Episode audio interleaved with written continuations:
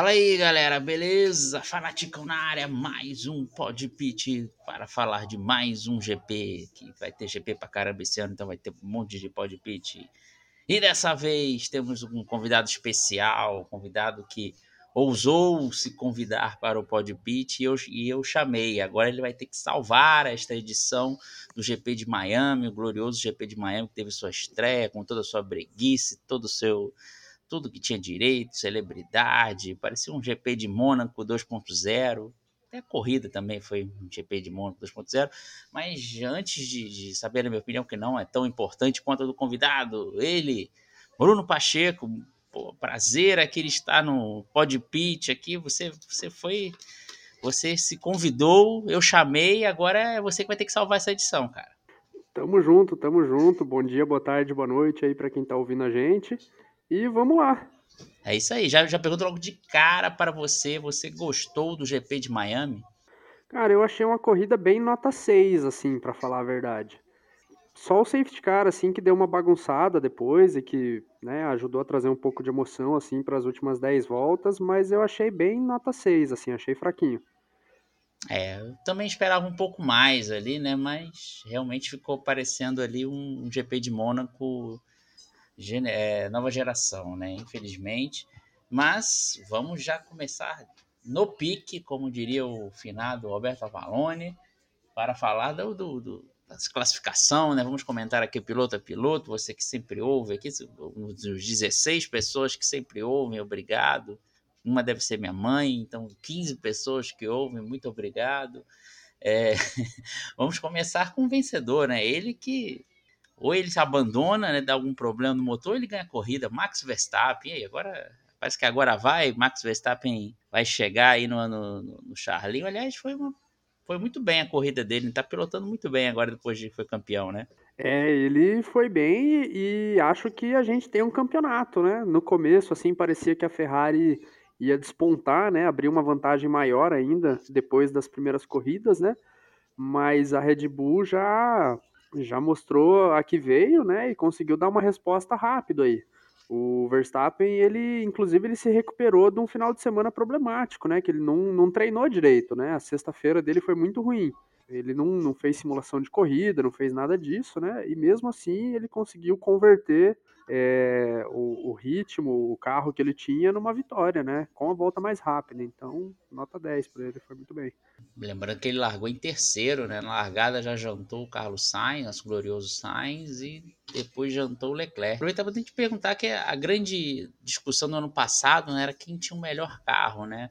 Então vamos voltar um pouco agora essa discussão em 2022, né? Porque antes a gente achava que a Ferrari estava um carro muito superior, né? Mas parece que a Red Bull já parece estar com um carro melhor ou você vê ainda equilíbrio assim? A Ferrari ainda tem a vantagem ou é só questão de pista? Olha, eu acho que a Ferrari está com a vantagem, sabe por quê? Hum. É, a Red Bull fez algumas atualizações, né? Queimou alguns cartuchos aí para conseguir andar no mesmo ritmo que a Ferrari está andando. Esse ano tem o teto de gastos, tem também a questão do, do nivelamento aerodinâmico, né? Que a Ferrari terminou em terceiro no campeonato de construtores do ano passado, então esse ano a Ferrari tem mais tempo de túnel de vento e CFD, que é um programa né, que simula uh, a dinâmica do, do ar, etc. A, a Ferrari tem essas ferramentas à disposição por mais tempo do que a Red Bull e do que a Mercedes também, né? A Mercedes foi a campeã, tem menos tempo entre todas as equipes. A Red Bull ficou em segundo lugar, tem um pouquinho mais que a Mercedes, e a Ferrari tem um pouquinho mais do que as duas. A Red Bull gastou né, algumas fichas aí, trazendo atualizações para o carro, para diminuir o peso e também para melhorar o fluxo do ar, e a Ferrari ainda não né? A Ferrari está com o mesmo carro que estreou lá no Bahrein. Então, eu, claro, trouxe uma ou outra asa pontual, mas isso aí varia de pista para pista mesmo, é normal. Mas não trouxe nenhuma atualização, assim, sabe? Com A maiúsculo. Então, eu vejo que a Ferrari está com a vantagem, pensando assim, né, a longo prazo. Eles vão trazer um pacote agora para Barcelona, todo mundo vai, mas é, no meu ponto de vista aí a Ferrari tem, tem condições aí de continuar bem na briga. É verdade. O Binotto, inclusive, desafiou, falou que a Red Bull não, vai ter bala na agulha para atualizar mais, não. Desafiou, cuspiu no chão, falou assim: Eu quero ver, quero ver atualizar mais esse carro aí. O Binotto tá ousado, cara. Ele foi como você falou mesmo, tá? A Ferrari tá, tá confiante, mesmo com a Red Bull tendo com esse foguetinho aí na reta, porque pô, o bicho tava voando ontem, né? Charlin com DRS tentando chegar, não chegava nem perto do, do Max Verstappen sem DRS, tranquilo, tá? Tá um foguete ali o carro da Red Bull, pelo menos nesse nessa GP de Miami, né? É, e na verdade não, não tem sido só em Miami, né? Em Imola, na Austrália, na Arábia Saudita, no Bahrein, todas as corridas a Red Bull ela mostra ter mais velocidade final, né? É, no speed trap ali no radar de velocidade, ela sempre está com uma velocidade mais alta do que a Ferrari. Eu estava lendo hoje, o Christian Horner ele deu uma declaração dizendo que esse foi o caminho que eles escolheram, sabe? Construir um carro que tenha menos arrasto aí na reta para conseguir desenvolver bem na velocidade final. Já a Ferrari, né, tem um carro aí que traciona melhor, sai melhor das curvas, né? E ganha velocidade mais rápido. Mas lá na velocidade final a Red Bull tá 10, 15 km mais rápido. E por exemplo, né, a gente está falando aqui do Verstappen, mas é, também da Red Bull, Red Bull Pérez. O Pérez ontem teve um problema, né, com, com o motor. Um, um sensor lá do motor falhou e isso fez ele perder uns 20, 25 cavalos. E mesmo assim ele conseguiu chegar no Sainz no final da corrida, né? Tudo bem, estava com o pneu mais novo ali e tal, mas é, mesmo faltando cavalo ali, com potência menos no motor, ele conseguiu armar o bote e ir para cima do Sainz. Deu errado, mas ele tentou, conseguiu construir aí as condições para isso e isso mostra, né, como a, Red Bull tem mais vantagem nesse quesito aí da velocidade final. Verdade. O, calcanhar de Aquiles talvez da Red Bull seja o motor, né? O Red Bull Powertrains aí, a bomba de combustível que vive dando problema, que é o que pode afetar aí o fiel da balança. Já foi, né? Porque o Max não completou duas corridas e foi dois problemas desse de motor assim na parte da bomba de combustível, né? Você acha que é o grande perigo agora da Red Bull não é, se aproximar mais do campeonato é o, é o motor, eles têm que ficar preocupados já para. Desde já, né? Porque agora só pode usar três motores, né? Então a preocupação deve ser muito maior. Ah, com certeza, né? Em algum momento do ano eles vão ter que trocar de motor, né? E cumprir uma punição por isso. Mas, cara, é complicado, né? Eu, eu, o problema que o Pérez teve é, não foi exatamente no motor, sabe? Não foi na unidade de potência, nada. Foi um problema mais na eletrônica. É, eu estava assistindo a transmissão ontem pela, pela F1 TV e aí o Christian Horner ele entrou ao vivo junto com o pessoal da transmissão lá da, da Sky e aí ele estava explicando que foi um sensor de um dos cilindros que parou de funcionar e que é, na verdade, o sensor parou de funcionar e fez com que, por precaução, o cilindro também parasse de funcionar. E aí, com isso, o Pérez né, perdeu toda. É, abriu né, uma, um espaço ali entre o Sainz e o Pérez por conta disso. E aí, logo na sequência, os engenheiros já pediram para trocar o, o lá do motor para poder continuar andando. Aí perdeu aqueles 20 cavalos lá, 25, né, que eu comentei. Então, assim, é o calcanhar de Aquiles. Eu não vejo, por exemplo, o Verstappen, pelo menos não agora, né, nesse momento do campeonato, eu não vejo o Verstappen sendo agressivo a ponto de causar um acidente, a ponto de é, perder ponto por, por causa disso, sabe? De ter um acidente na pista, um enrosco com alguém, alguma coisa assim. Claro, se para o final do ano a disputa estiver apertada, eu não duvido que ele vai agir da mesma forma como ele agiu ano passado com o Hamilton. Até porque ele e o Leclerc já têm uma história no kart, né? Eles já se odeiam há bastante tempo. Mas assim, no momento, eu acho que o calcanhar de Aquiles sim é o motor. Agora, agora eu entendi o que aconteceu com o Pérez, né? Realmente deve, deve ter tomado uma tela azul da morte, né? Daí teve que jogar um contra o Tidel e aí. Foi tipo até isso. Até o reiniciar, né? Porra, esperar lá, atualizando o Windows, por favor, espere. Aí até o Sainz conseguiu aproveitar, né, cara? Mas... É, ele, é, é, o Sainz, ele, ele tava com o Pérez na caixa de câmbio ali, né? Tava próximo ali, um segundo, um segundo e pouquinho. E aí o Pérez teve esse problema, a distância abriu para 6, 7 segundos, né, entre, entre os dois ali. E mesmo assim o Pérez conseguiu recuperar, né? Estava mais próximo do que isso quando o safety car apareceu. Então mostra mesmo que a, a Red Bull tem um carro rápido aí e que cuida melhor dos pneus também, né? Glorioso Chuck Pérez. É, vocês também acham o Chuck Pérez parecido com Tom Cruise? Com cara? certeza.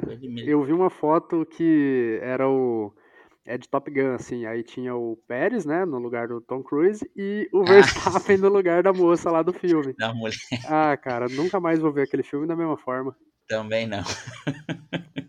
Infelizmente, traumatizou muito. Agora, não sei nem se eu vou ver a continuação, né? Vai ter agora o Top Gun 2, né? O, o Tom Cruise lá fazendo de novo. Eu não sei se eu vou ver, porque eu vou ter medo da mulher aparecer e ter a cara do Max Verstappen.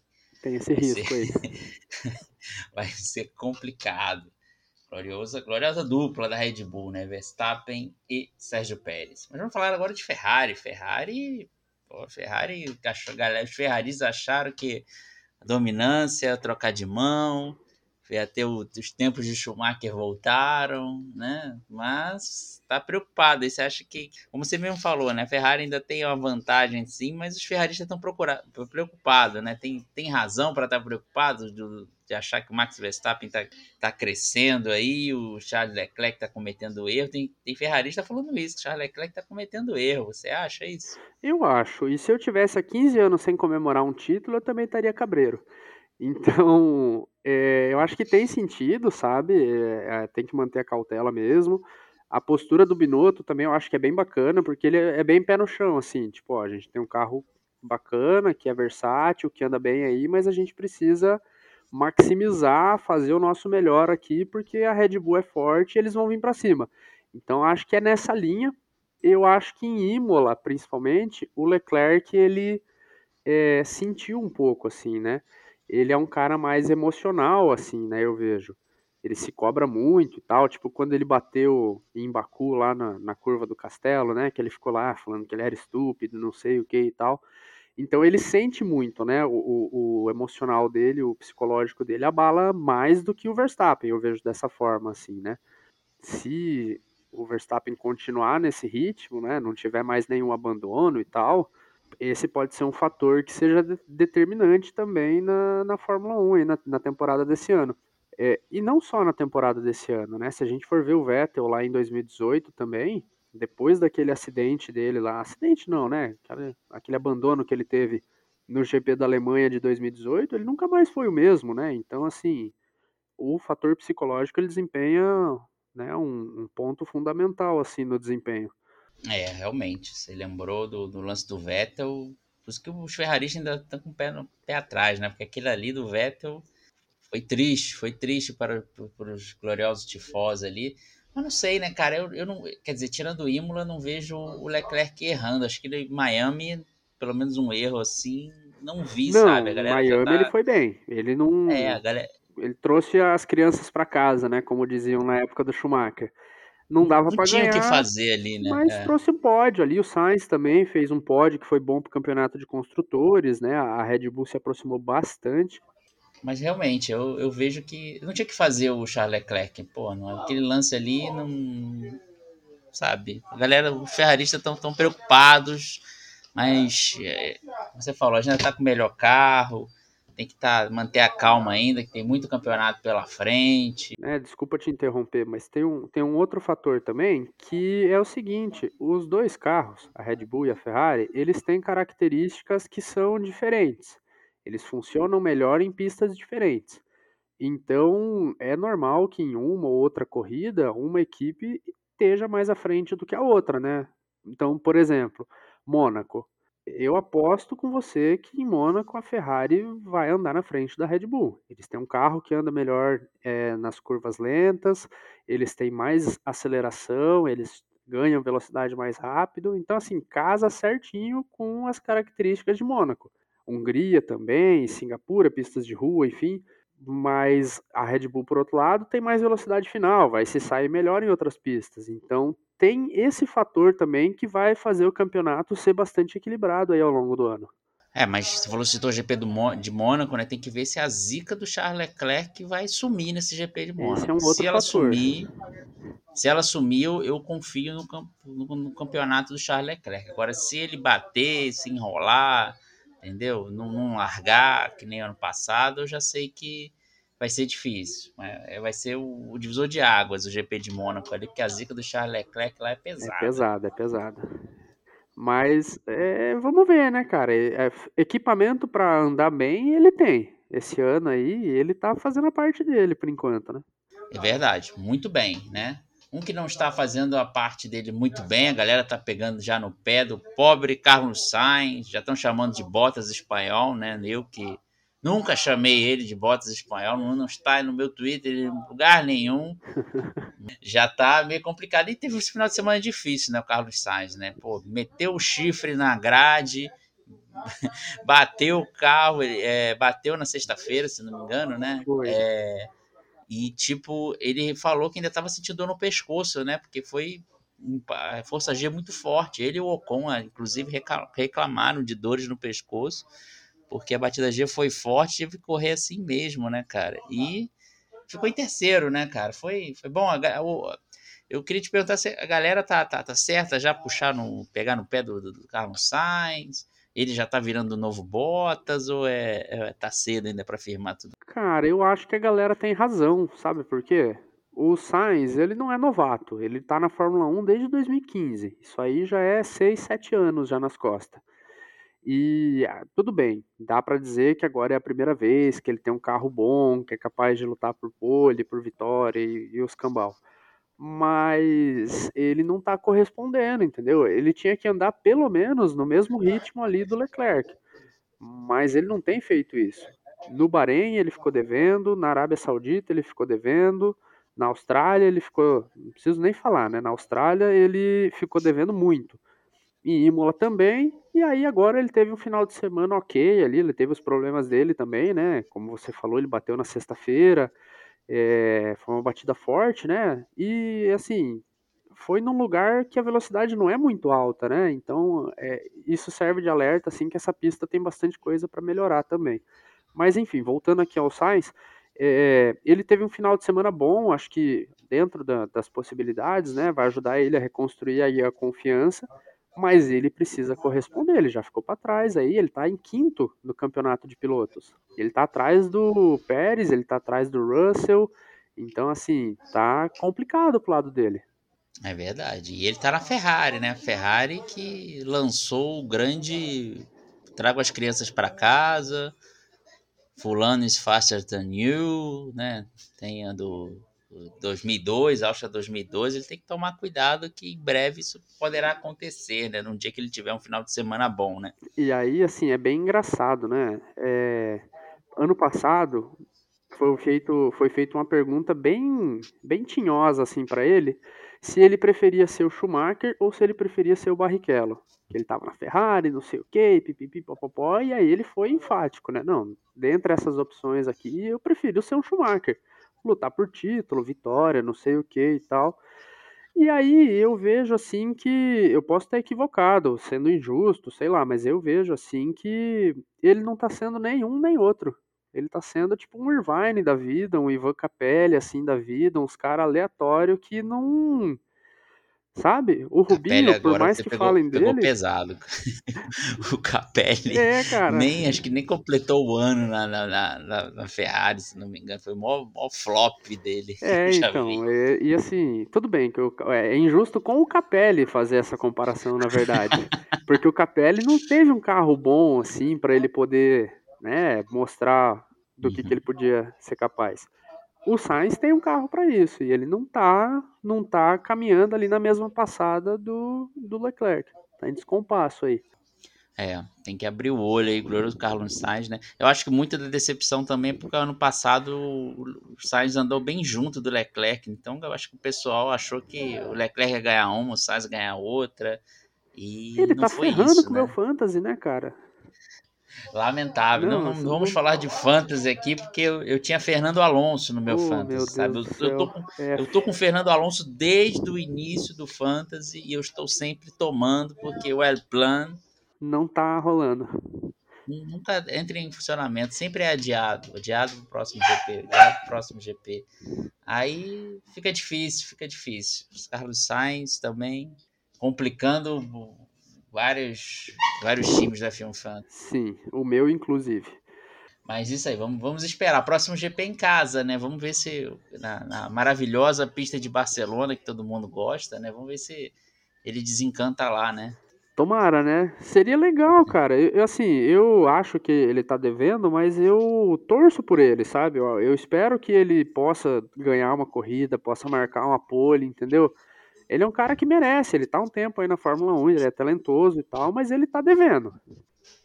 É, vamos ver mesmo. Tomara que ele que vença uma, né? Que coitado. Tem que fazer uma para Deus ver, pelo menos, né? Ah, é, é verdade. Pô, até o Alesi ganhou uma, né? Lembra? Ele só tem uma vitória na carreira, então, porra, ele também tem que ter. É... Depois de falar dos quatro primeiros, né? Vamos falar agora do é o momento crise na Mercedes. Se fosse se fosse um podcast de futebol, já ia ser o primeiro, né? Porque primeiro tem que mostrar crise, crise, professores reclamando, mas como é um podcast de, de automobilismo, a gente vai seguir a ordem aqui da gloriosa Mercedes. Quinto lugar, George Russell. Sexto lugar, Hamilton, né? George Russell, ousado ali na, na sua estratégia, ele falou: deixa com o pai, vai rolar um. Vai rolar um safety car e rolou o safety car e a estratégia dele deu certo. Hamilton ficou meio bolado ali que jogaram para ele que fazer. Ele falou: "Pô, meu irmão, vocês são vocês são engenheiro aí, cara. Não sei o que, ficou meio bolado.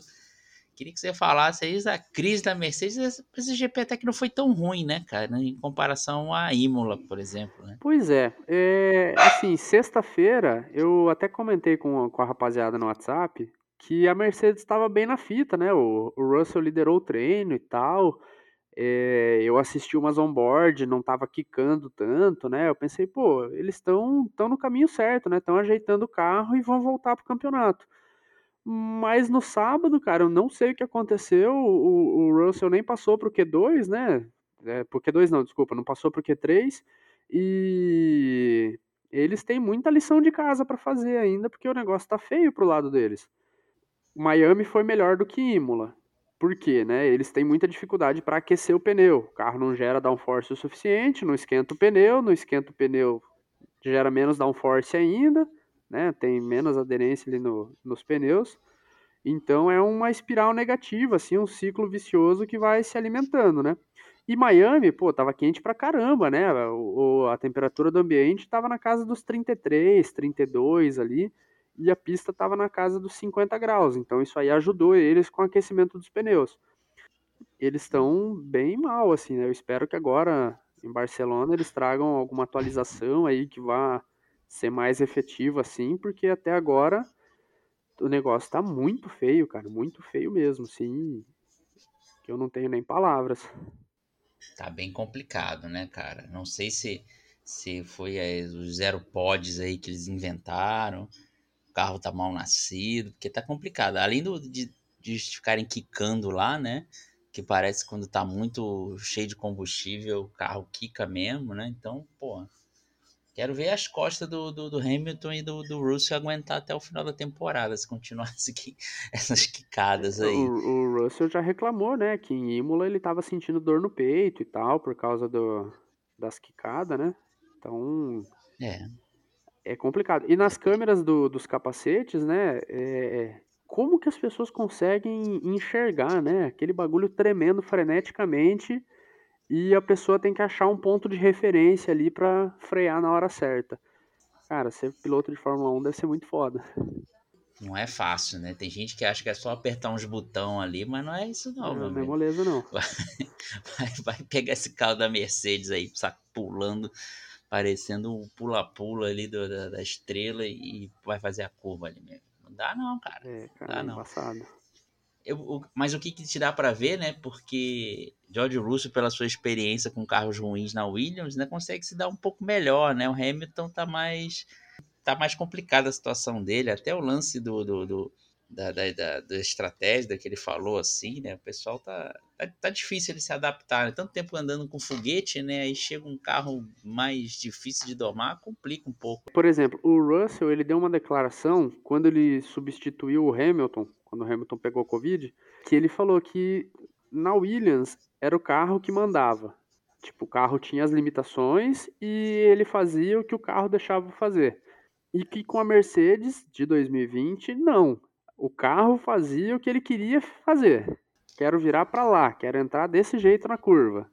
O carro ia lá e fazia. E agora não tem isso, né? É, é a limitação do equipamento aí que tá, tá pegando. Realmente, o, o Russell tem mais experiência recente com isso. Mas eu, eu vejo assim que a Mercedes ela está tentando uma solução mais a longo prazo, né? Eles querem ver se tem como resolver no acerto, no setup do carro, né? Ver se tem como deixar melhor, extrair um desempenho melhor, né?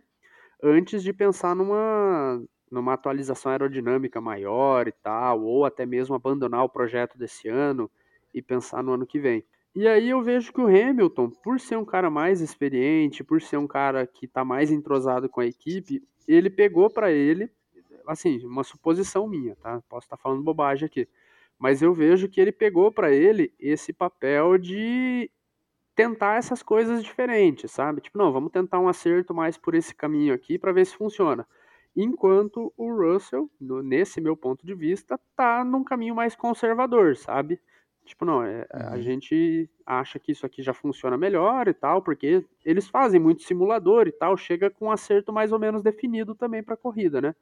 Eu acho que tem sido um pouco disso também, né? Do, do Hamilton tá experimentando mais as coisas, tentando trazer mais soluções aí. Nem sempre funciona, né? Na Arábia Saudita foi uma tragédia, por exemplo, mas em Miami funcionou bem até. Acho que, apesar do Russell não ter passado por Q3, eles foram bem. A Mercedes tem um bom carro. Tipo, eles estão sozinhos ali em terceiro no campeonato de pilotos, de, de construtores. Não tem ninguém ameaçando eles e eles também não estão ameaçando ninguém. Quando eles têm pista limpa para andar, que foi o caso do, do Russell ontem, né? Que ele largou de pneu duro, o pessoal do pneu macio, do pneu médio, parou para trocar e ele ficou com pista limpa, conseguiu desenvolver um bom ritmo ali. Quando a Mercedes tem essa condição de andar com pista limpa e tal, eles conseguem fazer um trabalho mais ou menos. Agora, quando eles estão no trânsito, que foi o caso em Imola, por exemplo, e na Arábia Saudita também com o Hamilton, eles têm mais dificuldade. Porque falta velocidade final, falta velocidade de curva, você tem que sair da trajetória ideal, não sei o que.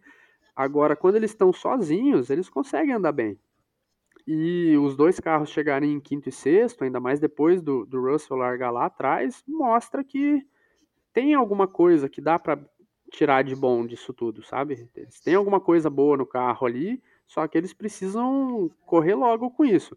Sexta-feira eu comentei com o pessoal, eu falei, ó, se eles realmente quicarem menos, conseguir resolver isso, e ter um desempenho melhor a ponto de incomodar a Ferrari, incomodar a Red Bull e voltar para o campeonato, isso seria muito bom. E, oh, faz quanto tempo que a gente não vê um campeonato com três equipes brigando?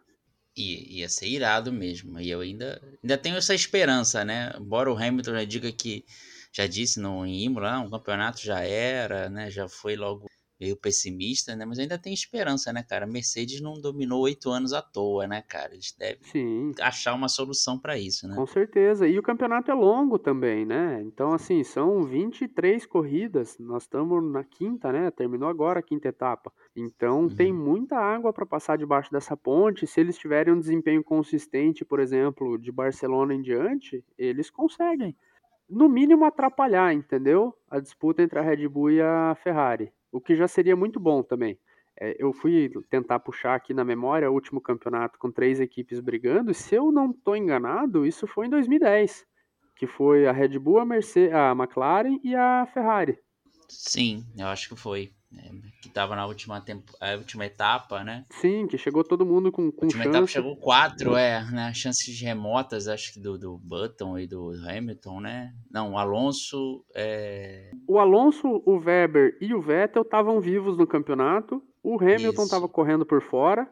E eu não Isso, sei se é. o Button ainda tinha chance. É, era o Hamilton. Era o Button, acho que não estava mais com chance, não. O Hamilton tinha chance remota. E era isso, Alonso, Weber, né? Tanto o Alonso e o Weber estavam na frente, Sim. né? Porque a Ferrari, na época, foi marcar o Weber e aí aconteceu o que aconteceu, né? Sim, e aí é história, né? Grande Vitaly Petrov. É...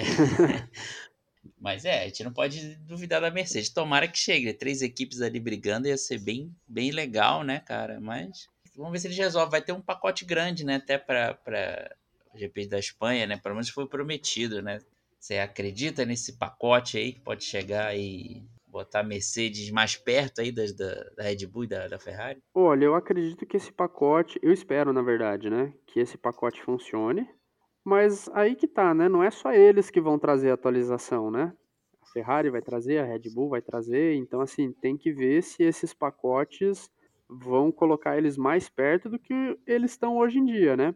Se eles conseguirem resolver esse problema aí do, do porpoising, né, do, do kick e tal, isso aí já melhora bastante a vida deles, né? Então, eu espero, assim, de verdade, que eles consigam resolver isso como você falou, ninguém é campeão oito vezes por acaso, né? De construir um carro de excelência, de ponta. E a gente precisa lembrar também que 2017 e 2018 a Mercedes não teve o melhor carro o ano todo. A uhum. Ferrari uhum. começou com um carro muito bom, principalmente 2017, né? Até ali o GP de Singapura também, que foi uma tragédia, mas enfim, até aquela, aquela parte do, do campeonato, eles estavam brigando de igual para igual com a Mercedes. E aí, depois do GP de Singapura, eles tiveram, além do abandono, né, tiveram problema com o motor e tal, enfim, aí a Mercedes disparou e foi embora. Mas eles têm essa capacidade de entender, né, o, o equipamento que eles têm na mão e poder fazer as correções necessárias. Agora, esse ano tem essa questão, né, do teto de gastos, do limitamento, da, da limitação, né, do, do, desenvolvimento aerodinâmico também. Então eles precisam ser muito precisos, né? Eles têm pouco tempo de túnel de vento, de CFD, para poder resolver é, essas questões, né? Então o desafio deles é bem grande. Mas assim, ó, toda essa situação do túnel de vento, do, do CFD, ela é temporária. No meio do ano, quando tiver a, a pausa para as férias de verão lá da Europa, vai mudar esse ranking do escalonamento aerodinâmico. Então, quem tiver em primeiro colocado depois do GP da Hungria, quando terminar o GP da Hungria, vai ser a equipe que vai ter menos túnel de vento à disposição. E aí eu imagino que com isso a Mercedes vai ganhar algum espaço também para poder desenvolver mais o carro, poder corrigir os problemas e chegar lá no final do ano incomodando as outras equipes, pelo menos. Vamos, vamos esperar que sim, né? George Russell, Hamilton também. Pô, Hamilton merece um carro melhor. Hamilton que tirou uma foto legal ali, né? Tirou ele, Michael Jordan, Tom Brady e o David Beckham, né? Três Golds, né? E um. E o Beckham. Cara bonito, né? Sim. É, cara. E o Hamilton que se envolveu na polêmica. Quer dizer, não é ele que se envolveu, né? Mas enfim, é, é a polêmica que chegou até ele, né? Que é o lance das joias, dos piercings e tal, né? Que ele foi ah, dar entrevista sim. coletiva com três relógios de pulso, sei lá quantos cordões, e piercing, não sei o que e tal. Ele deixou os contraventores cariocas aqui com inveja, né? Porque os caras também andam com 500 anéis, 500 cordões, deve ter olhado assim, porra, tem mais do que eu. É complicado o negócio. Mas grande bobeira, né, isso aí também, né, cara? Porra, eu acho que é, parece que a regra existe desde 2005 e só agora estão querendo encher o saco, né? E quem usa mais as coisas é o Hamilton, né, cara? O Vettel até falou, pô, será que isso é pessoal? É, é parece ser pessoal aí. Será que é, é isso? A FIA tá dando uma alfinetada no Lewis Hamilton?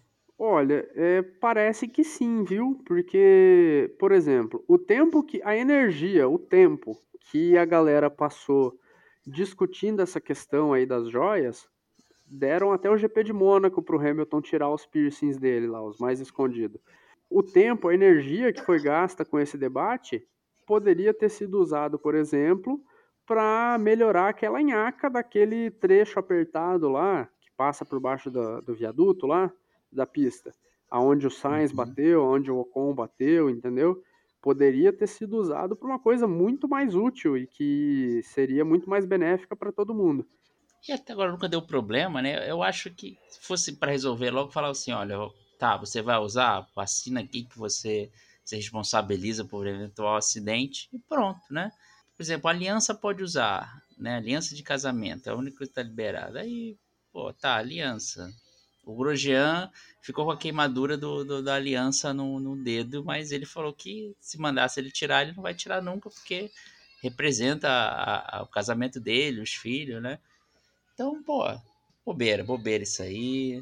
É bobagem. E assim, faz 15 anos que essa parada tá em vigor, sabe? Por que, que ninguém foi atrás disso antes? Por que, que depois que o Grosjean bateu, ninguém foi atrás de resolver isso? Só agora, sim? Por quê? Qual que é o sentido? Bobeira, bobeira. Aliás, isso também foi o protesto do Vettel, que foi muito engraçado, né? Botou a cueca por cima da capa.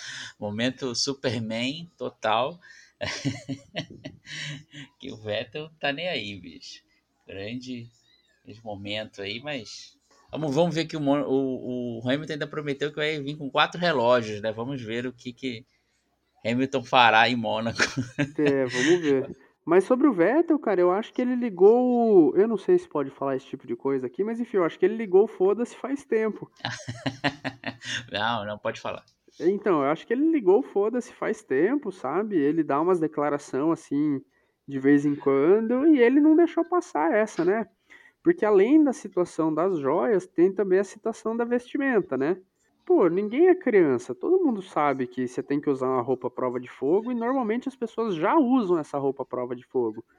Então, é. não tem sentido também ficar batendo pé com relação a essas coisas. Bo grande bobeira mesmo. Vettel tem falado bastante. Ele falou sobre que queria que a Fórmula 1 corresse em circuitos tradicionais dos Estados Unidos. Recebeu o convite da, da do Bob Hall para correr na Indy. Então já tem até lugar. Se ele quiser sair da Fórmula 1 no final do ano, já tem lugar para correr aí que Bob Hall falou que faz acontecer um teste dele onde ele escolher, acho que é Laguna Seca, Elcar Lake. Então já tá, conseguiu até encaminhar uma vaguinha aí para Indy se ele quiser. Pois é, eu não vejo ele competindo assim, sabe, em outro campeonato e tal. Ele é um cara bem família, né? Eu acho que um dia, assim, não sei se vai ser esse ano isso, né? Mas um dia, quando ele sair da Fórmula 1, eu acho que ele vai ficar de boa, assim, vai ficar sem correr. Mas um teste, assim, eu acho que ele toparia fazer para se divertir. É, vamos falar a verdade, né? as pistas permanentes que tem, algumas, né, das pistas permanentes que tem nos Estados Unidos são boas demais. É o Kart Lake mesmo, seria sensacional ver uma corrida da Fórmula 1 lá. Nossa, seria incrível, né, cara? Laguna Seca é meio travado também, mas eu gosto muito de lá, né, cara? Um carro de Fórmula 1 ali descendo o saca-rolha vai, vai, ser uma parada bem insana, Ia né? Ia ser muito doido. Ia ser bem legal mesmo. Apoiamos o Vettel aí nessa sua cruzada por circuitos mais tradicionais. Isso aí. e depois de crises na Mercedes, FIA pegando no pé do Lewis Hamilton, temos o sétimo lugar. Sétimo lugar, Valtteri Bottas, Alfa Romeo ali, né, cara? Eu soltei até uma piada, coitado, que ele acabou errando, ele estava em quinto ali, que ele. Falei que ele lembrou, ele achou que ainda estava na Mercedes e abriu passagem para as Mercedes, mas brincadeiras à parte, tá, tá, tá, muito bem o Bottas, né? Não, cara, é. ele, ele tá mandando muito bem, muito bem mesmo, assim. Quando, ano passado, né, quando falaram que ele ia para Alfa Romeo e tal, é, muita gente, eu também achei que, pô, o cara tá acabando com a carreira dele, né? Tá indo pro final do pelotão, não sei o quê. Mas assim, o regulamento mudou, a Alfa Romeo construiu um carro honesto, né, para esse campeonato e ele tem feito o papel dele assim com excelência. Ele classificou na frente das duas Mercedes esse final de semana.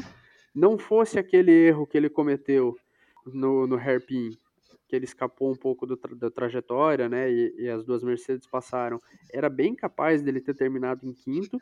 Então, assim, ele tem feito um excelente trabalho, recuperou a alegria de, de pilotar, assim, né? A gente falou aqui já do fator psicológico, né?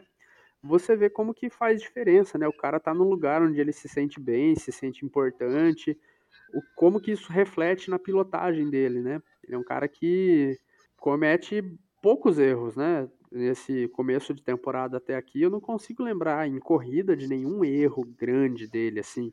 Teve esse errinho aí no, em Miami, né, no, no hairpin lá no final da volta, mas fora isso, ele fez uma corrida muito boa e tem tem aproveitado ao máximo aí o carro honesto aí que a Alfa Romeo tá dando para ele nesse começo de campeonato. As pessoas criticam muito Bottas, né, cara, mas ele, pô, pegou o Hamilton na pior fase possível, né, digamos, né, porque o Hamilton estava mordido por ter perdido o título Sim. Rosberg, né, e resolveu é, é, fazer a dominância, né, melhor, acho que o melhor período do Hamilton na carreira foi pô, 2017, 2020, né? 2021 até também. Então era difícil, né, fazer alguma coisa. Não que o Bottas seja ruim, né? Porque o Hamilton estava muito acima do, do, nível, né, da capacidade dele para o Bottas chegar, né? Sim, e ano passado, por exemplo, Bottas fez várias pole positions, né? Andou próximo do Hamilton em várias corridas, em algumas Uh, ano passado nem tanto, mas nos outros anos, né, conseguiu andar na frente do Hamilton em algumas ocasiões e tal. Então, assim, a gente zoa e tal, né, porque a gente tem compromisso com a zoeira, mas o trabalho que ele fez na Mercedes nesses anos todos aí foi muito bom também, né, cara? A gente tem que dar o reconhecimento aí, porque não é fácil você andar do lado do Hamilton aí no melhor momento da carreira, no momento que ele perdeu o título pro, pro Rosberg, né? E voltou mordido, voltou focado aí em atravessar todo mundo aí que aparecesse na frente. É, é foda, né? Você conseguir manter esse ritmo aí. E, por exemplo, a gente está decepcionado com o Sainz muito por conta do desempenho que a gente viu o Bottas trazendo como segundo piloto. É um cara uhum. que estava ali, não, não ia desafiar o Hamilton, né? Mas era um cara que estava ali, era um cara que andava junto, era um cara que ajudava na estratégia. A, a, a barreira, né, a, a, barra ficou mais alta, né, o nível do sarrafo ficou mais alto para é, bater. Por isso que a gente cobra, exige aí, né, que o, o Sainz tenha um bom desempenho, assim como o pessoal ficava cobrando o Pérez também ano passado, né, no começo do ano, para ter um desempenho melhor, andar mais próximo. Então o Bottas tem os méritos dele também. E esse ano o Pérez também tá bem, tá, tá bem próximo do Max, então já tá. Sobe o sarrafo pro, pro nosso coitado Carlos Sainz, né? Sim. E o Bottas. O Bottas como líder de equipe, o companheiro de equipe dele tá tendo um pouco de azar, né? O novato aí, Guan Yu Zhou, né, cara? Mal correu ali, nem correu, já deu problema, né? Mas pelo menos ele garantiu já o novato do ano, né? O... esse título é dele e ninguém tasca. É. Mas o que você tá achando do Guanyu Joe? Acho que parece ser um bom piloto, tá cedo ainda para falar. É Cara, eu acho que ele tá sendo um bom piloto, comparando ele com os últimos estreantes, né, que a Fórmula 1 teve. O Tsunoda, o Schumaquinho e, e o Mazepin. De longe, o, o Joe é o melhor deles, né? Ele fez um, fez corridas boas até aqui, teve problema em Imola, né? Bateu no comecinho da sprint e teve um problema, eu não sei ao certo qual foi o problema que ele teve, né? Não sei se foi eletrônico, se foi de motor, o que que foi. E ele teve que abandonar. Então, assim, acho que dentro das possibilidades, né, ele tá fazendo um bom trabalho ali. É, é o ano de estreia, né? Ele tem muita coisa para aprender ainda.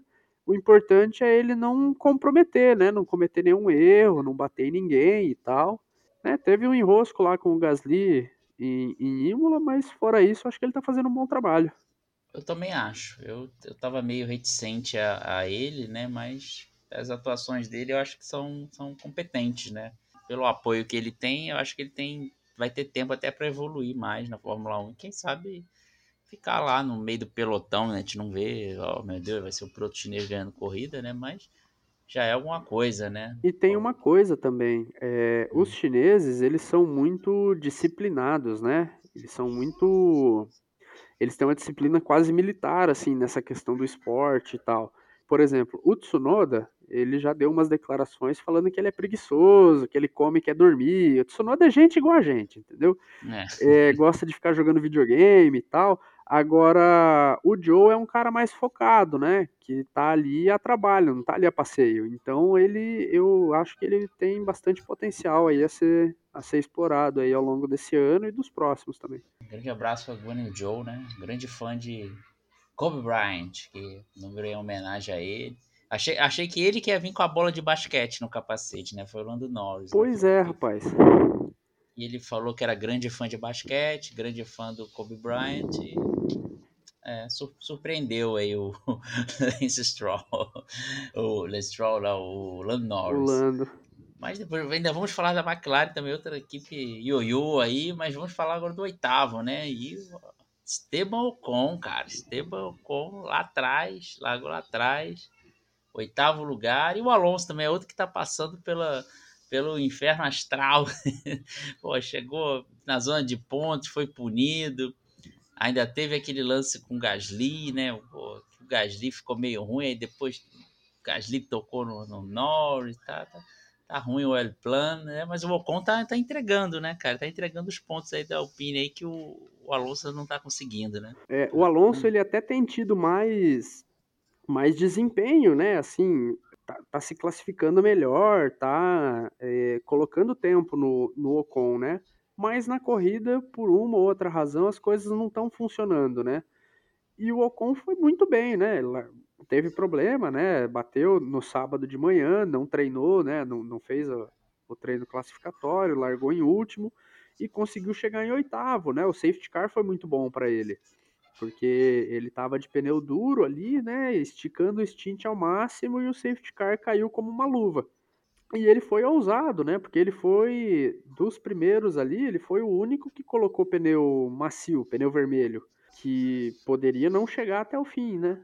Poderia não ter pneu para chegar até o final. Então, ele teve um desempenho muito bom. Já o Alonso, né, por outro lado, é, bateu lá com, com o Gasly, foi otimista demais ali com o Gasly. Ainda teve a outra punição lá, que nem mostrou na TV o que, que aconteceu direito, mas ele, enfim, né, acho que passou fora da, da parte das linhas brancas, né?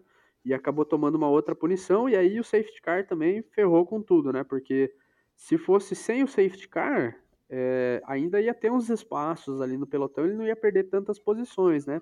Mas o safety car agrupou todo mundo e aí 10 segundos ele despencou. Deu azar o menino Alonso ali, mas é, é um jovem, um jovem. Um jovem, né? Da academia de jovens pilotos aí da Alpine. Ainda tem tempo para se, se desenvolver aí no nosso querido Alonso, né, da Alpine, né? Alpine tá aprendendo, né? Apesar dos espanhóis ficarem empolgados com de El Plan, El Plan, El Plan, mas a Alpine vai ficar ser isso mesmo, né? Vai ficar lá no meio do grid, vai pegar uma posição aqui, uma colar, né? Não tem. A gente fala que o brasileiro é emocionado, mas o espanhol também é emocionado pra caramba, né? É, cara, mas é que eles são muito fanáticos, né, pelo Alonso. Pensa, aqui a gente é mal acostumado, né? A gente tem o Emerson, tem o Piquet, o Senna, tem o Barrichello, Massa, que ganhou corrida também. Lá na Espanha ele só tem o Alonso, cara. É só. A expectativa é toda em cima dele, né? Mas vamos ver, né, cara? Quem sabe aí agora Barcelona também, corrida de casa, ele consiga ter uma corrida limpa, né? Conseguir chegar no final aí, não se enroscar com ninguém no meio do caminho já tá no lucro. E, e você me lembra, falou da paixão, me lembro do. Um, acho que um youtuber, acho que é espanhol, né? Ele faz o resumo do, do, das corridas em vídeo, animação, né? Então, no final de todos os GPs, no final o Alonso ganha, entendeu? Ele, ele inventa alguma coisa. Nesse último, ele falou: Max Verstappen vence. Mas Max Verstappen foi preso e quem ganha é Fernando Alonso. Então, sempre no final, ele dá um jeito de botar o Tanto Fernando que o Verstappen Alonso. saiu escoltado pela polícia, né? É, então, ele. É, é muito engraçado esse, esse, coisa. Depois eu acho que eu, me mandaram, vou retweetar depois no Twitter, mas é, é, muito engraçado. Sempre o Alonso ganha no final.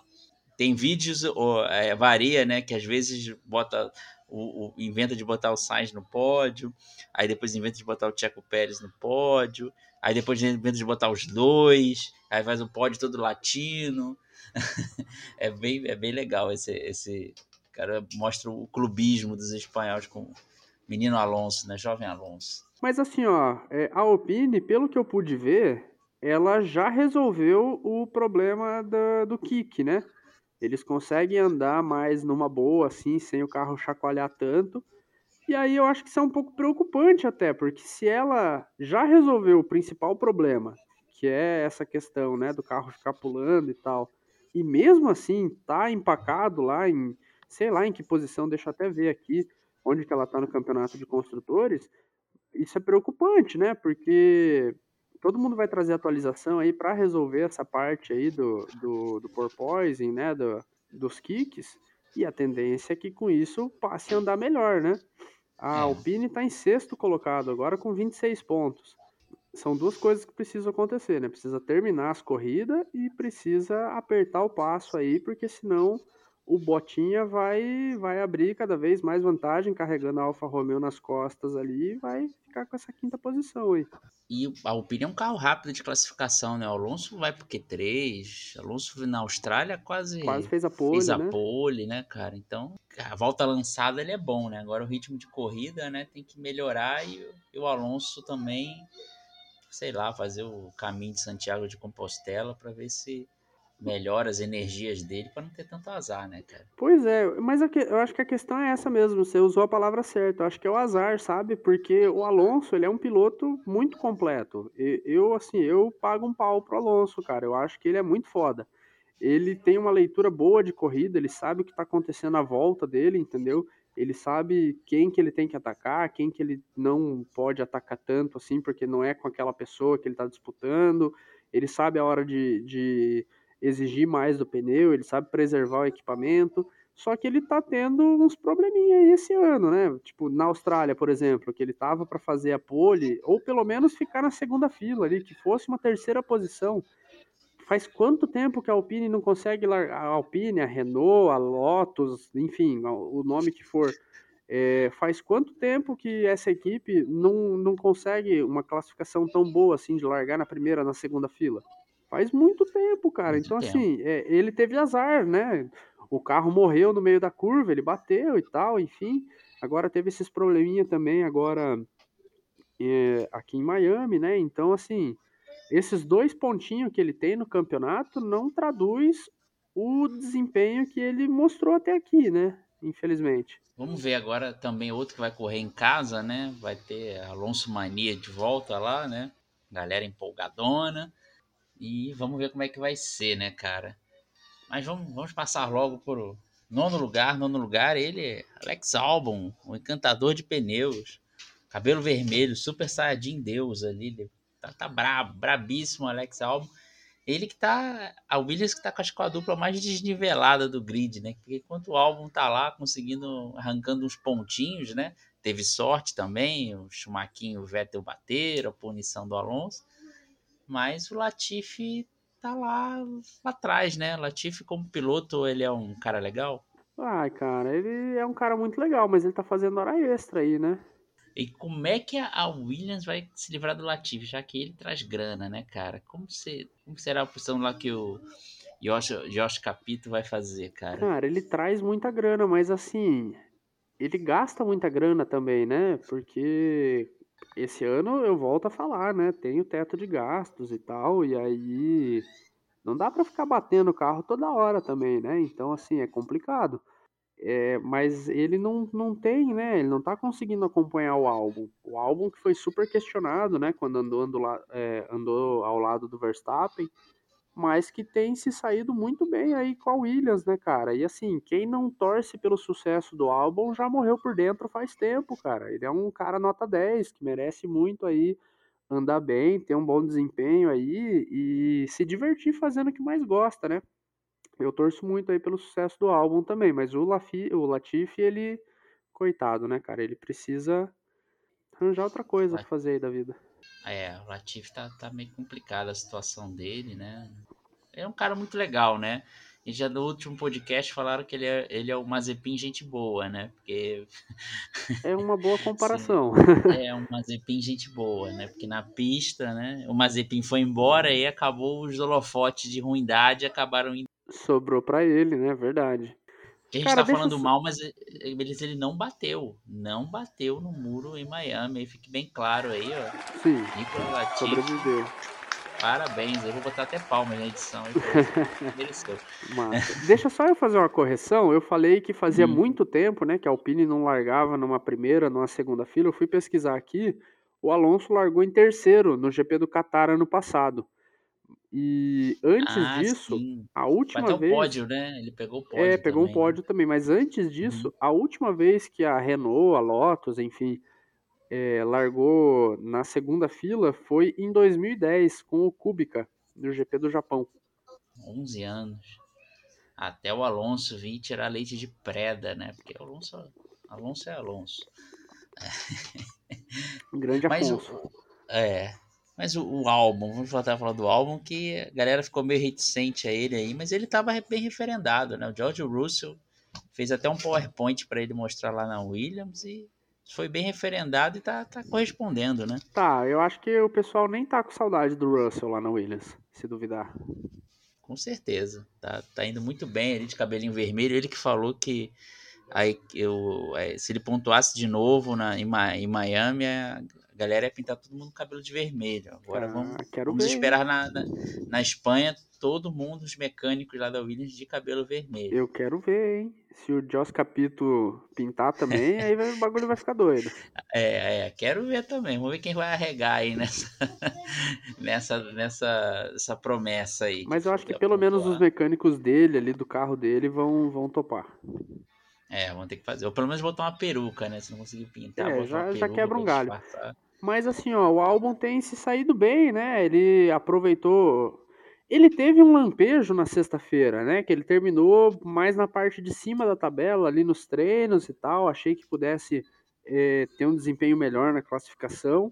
Não teve, mas na corrida ele mandou muito bem, né? Conseguiu estender aí o stint dele também ao máximo e, e tem sido tem, tem sido um cara que tem se destacado aí no trato com a borracha, né? Tá cuidando bem dos pneus e isso tem sido um fator relevante aí para as corridas, né? Na Austrália ele, pô, andou a corrida inteira praticamente com o mesmo pneu.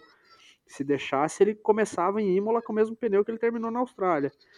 Mas é que nem eu falei, né, cara? Eu, eu torço muito pro sucesso dele aí. Espero que a Williams possa dar um carro melhor, né? Se espertar mais também para a vida, porque a Williams, ela tá como um patinho feio aí, né, da, do campeonato aí, por enquanto, né? Tá com o pior carro. E uma vez, cara, é, a gente, você tava falando da Alpine, né, e enfim, uma vez eu li um texto de um jornalista falando que por mais que mude os regulamentos e tal, no fim das contas é tudo sobre construir um carro de corrida que seja rápido, né? Mesmo que mude o regulamento, quem tem as melhores peças para construir esses melhores carros vai continuar fazendo isso. E aí, no exemplo que esse jornalista dava, ele falava das corridas de bote que, a, que os mecânicos das equipes faziam no Canadá. Quando a Fórmula uhum. 1 desembarcava no Canadá, os mecânicos pegavam as quinquilharia que tinha lá nos boxes, coisa que sobrava das montagens dos carros, e montavam um botezinho para atravessar como que é o nome? A raia? Acho que é isso, né? Não sei. É, tem a raia olímpica a lá, raia né? olímpica, exatamente. Então eles tinham uma disputa para atravessar, né? E voltar. E para você ver, geralmente quem ganhavam essas disputas com, com os botes feitos com o resto de carro e não sei o que, eram as equipes que andavam na frente. Então, aonde que eu quero chegar com essa história toda? A Williams tem um carro um pouco lento, não é de hoje, o regulamento mudou e isso continuou. Então, assim, eles têm que melhorar o departamento técnico ali, a aerodinâmica e tal.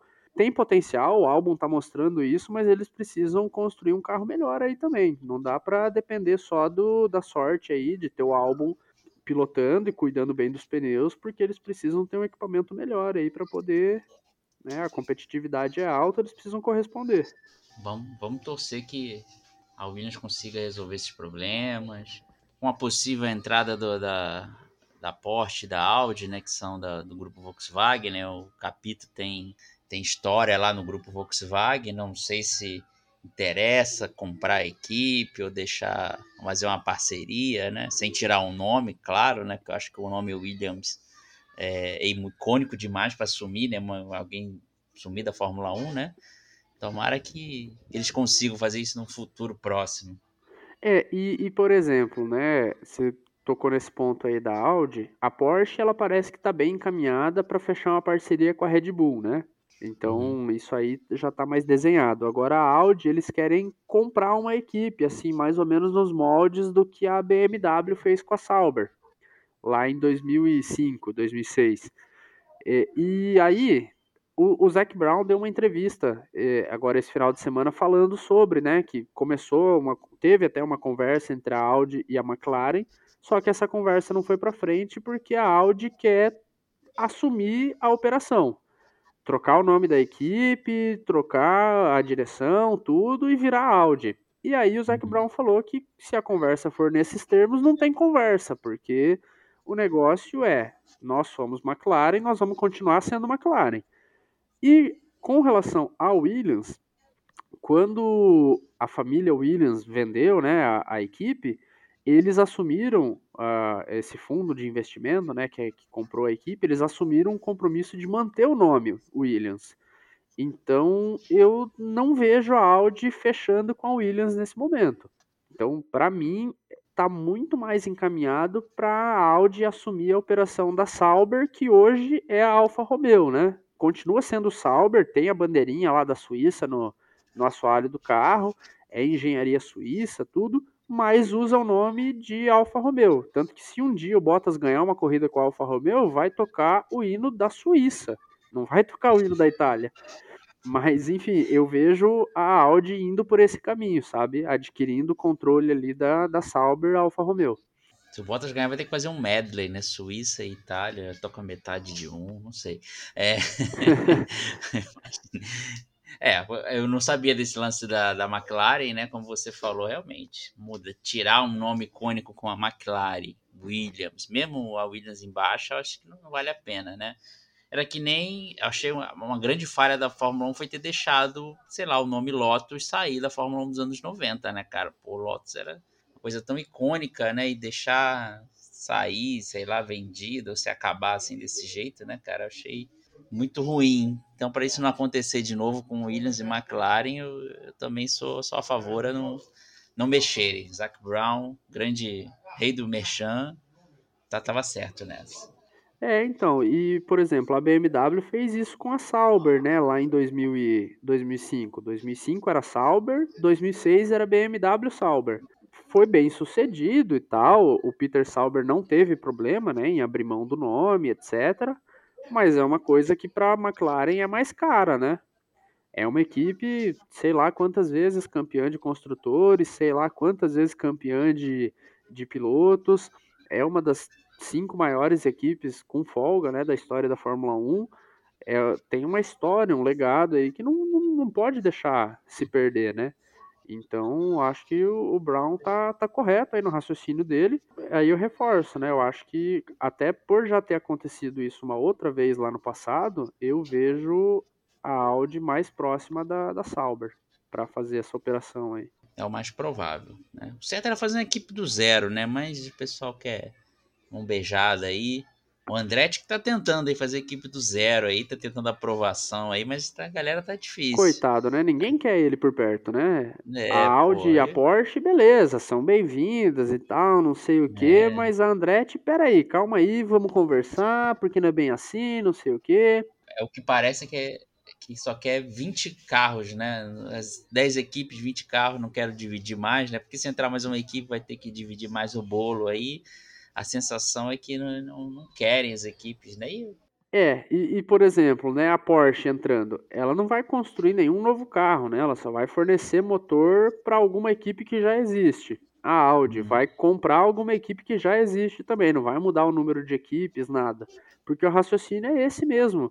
Mais equipes quer dizer dividir a receita, né, o bolo, entre mais, né, por um número maior de equipes e tal, então dá um valor menor para cada um é aquela, né? Farinha pouca, meu pirão primeiro. Por isso que ninguém quer, ninguém tá apoiando assim, né, tão explicitamente a entrada da Andretti na Fórmula 1. Eles estavam lá, né? O Mário e o Michael estavam lá no, no paddock agora em Miami, conversaram com o presidente da FIA e tal, para poder garantir que teriam o apoio, né, da FIA para inscrever a equipe e tal. Mas é, eu até vi umas entrevistas, acho que foi o Toto Wolff que estava falando, né? Justamente sobre essa questão. Tipo, ah, eles podem entrar, mas e aí? Eles vão agregar para a Fórmula 1? Eles vão andar bem? Eles vão trazer patrocinador? Vão trazer visibilidade? Ou eles vão entrar, vão ficar no fundo do pelotão e vão pegar um tanto do dinheiro que a gente poderia receber? Não foi exatamente esses termos, mas assim, é mais ou menos por aí. Vamos esperar. Eu, eu apoio o Andretti. Quanto, eu acredito que o grid da Fórmula 1 tinha que ter pelo menos 24 carros. No mínimo. Mas aí, 20 carros é muito pouco. 24, 12 equipes para mim seria o ideal. Né? Sem tirar nem por 20 é muito pouco. Mas né? não, não mando na Fórmula 1 um dia, quem sabe. Não depende de nós, né? Se eu ganhar 10 vezes seguidas na Mega da Virada, pode ser que eu tenha condição de comprar a Fórmula 1 um dia. Vamos, vamos agilizar aqui. Décimo lugar, Lance Stroll, Aston Martin. Né? Aston Martin, bom, assim o caso do álbum, né? O Stroll também teve sorte ali com punição do Alonso e a batida do Vettel com o Schumacher ali, né? A batida ali que os do Vettel e o Schumacher era, iam pontuar com certeza. Tá? Então, né? Mas assim, ó, é, a gente tem que dar o mérito aí da Aston Martin também, né? Porque eles tiveram problema com combustível, né? No começo da. Eles largaram dos boxes, né? Com os dois carros, vieram lá do fundo, né? Esticando, mesma receita, né? Esticando o stint com o pneu duro ali até onde dava para ver se acontecia um safety car, alguma coisa, um rebuliço ali. Teve isso, né? Isso jogou eles para frente ali do, do pelotão. Mais o Vettel até do que o Stroll estava andando bem na corrida, né? O Vettel quando teve um enrosco lá com o Chumaquinho estava andando em nono colocado, né? Ia pontuar. E aí teve o problema do Alonso também, né? Que foi punido, enfim. Então o Stroll ele estava na hora certa, no lugar certo, mas ele teve o mérito dele de sair lá do box, né? que é um pouco é pior até do que você largar em último, né? Porque quando você está no box, você só larga depois que o último colocado passar na linha de saída do box, que era na curva 3. É, eles tiveram o mérito deles ali de conseguir desenvolver um ritmo aí, mesmo com o carro parecendo um caminhão, mas conseguiram aí desenvolver um ritmo bom para estar tá na hora certa, no lugar certo ali, poder aproveitar a oportunidade que o safety car proporcionou. Vamos ver, né? Ano que, é, ano que vem. Na corrida que vem, é, tá prometendo aí um, um, um, pacote aerodinâmico novo, né? Mais refinado, com as laterais mais trabalhadas e tal. Vamos ver se isso vai jogar eles para frente, né? É, vamos ver, né? Porque, coitado, a Aston Martin já ganhou até o apelido de Williams Verde, né? Não sei se é merecido, mas que fase. Coitado do pessoal, né?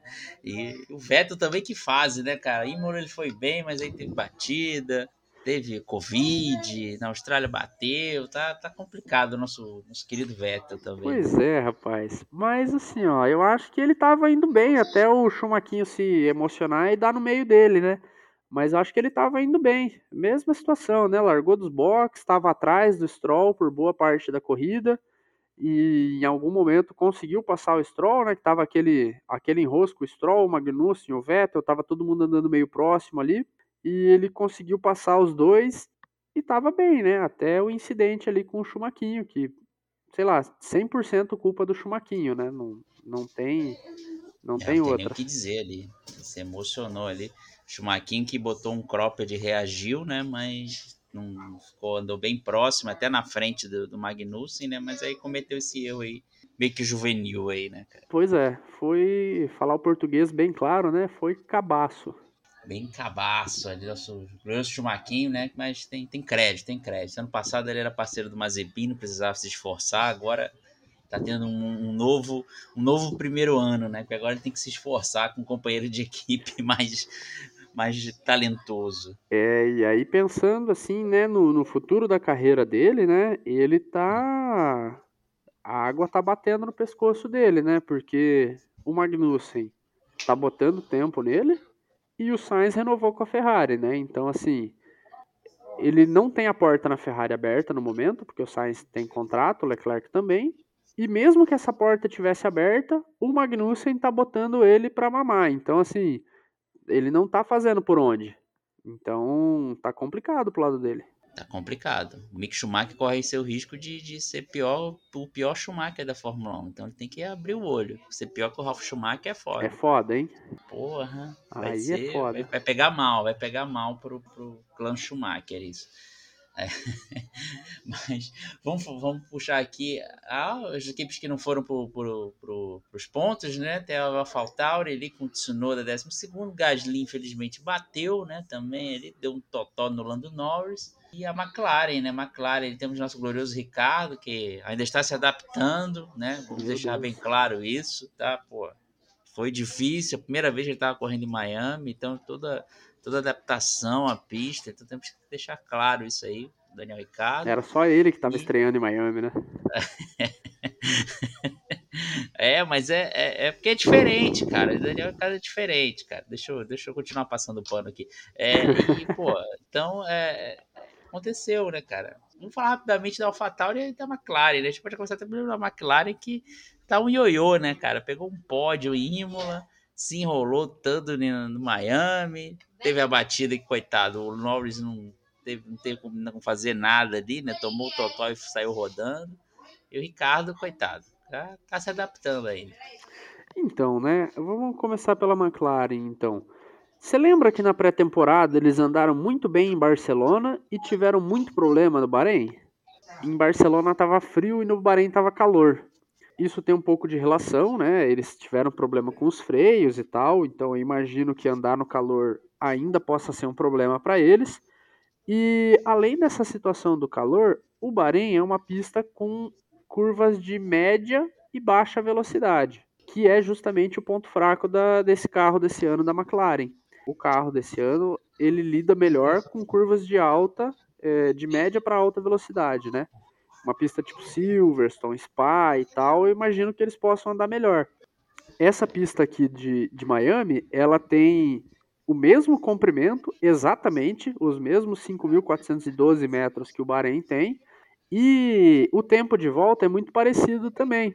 Então, são pistas parecidas, né, do ponto de vista da temperatura, do ambiente, do, do tipo de curva, né, que tem também, muita curva de média e baixa velocidade.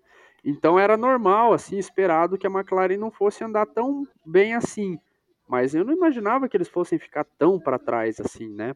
o, o Lando Norris, ele fez lá o, o pit stop dele e ficou preso, né? Atrás, deixa eu ver aqui, tô com, a, com volta a volta aqui aberto, ele ficou preso atrás das Haas, né? Do, do Schumacher, do Magnussen, que por sua vez estavam atrás das duas Aston Martin e morreu, ficou por lá. A gente só foi ver o Norris de novo quando ele bateu com, com o Gasly. Foi muito mal mesmo. E o Ricardo, né, cara, eu beleza, você tentou passar um pano aí para ele, mas não dá, né, cara? Ele não, não tá conseguindo acompanhar o Norris, não é de hoje. Se ele fosse um cara é, novato, assim, tivesse chegando agora na Fórmula 1, beleza, dava para dar um desconto, mas ele já tá aí faz um tempo também, né? Ele estreou no meio de 2011. Já tem mais de 10 anos de casa aí, né? Então, eu não sei se ele continua na McLaren pro ano que vem, viu? A McLaren tem bastante gente aí na lista de piloto interessado, né? Tem o Colton Herta, tem o Pato Ward, tem uma galera aí, né, que tá na disposição. Tem o Piastri dando sopa. O Piastri, inclusive, teve um comunicado, né, da Alpine falando que se a McLaren precisasse, a Alpine liberaria o, o Piastri para correr enquanto piloto reserva. Eu tenho minhas dúvidas aí se o Ricardo vai estar tá na McLaren no ano que vem. Não, mas ele está se adaptando ainda. Acho que a corrida afetou ali. Acho que a translação da terra no momento ali deu uma prejudicada. É, é isso. É, é isso, entre o banco e o volante, né? E tal. tamo, tamo junto, cara. Essa é, essa é uma fase. Vai, você vai passar. Você vai passar essa fase. Monza vai voltar. Os momentos de Monza. Temos, temos fé. Nós, torcedores do Ricardo, temos fé que talvez dê certo. Enfim. É... Mas eu ia falar que a McLaren, o grande problema da McLaren é que toda hora tem atualização do Chrome, né, cara? E se não fizer atualização do Chrome, Trava. dá problema, não, cara. Trava, entendeu?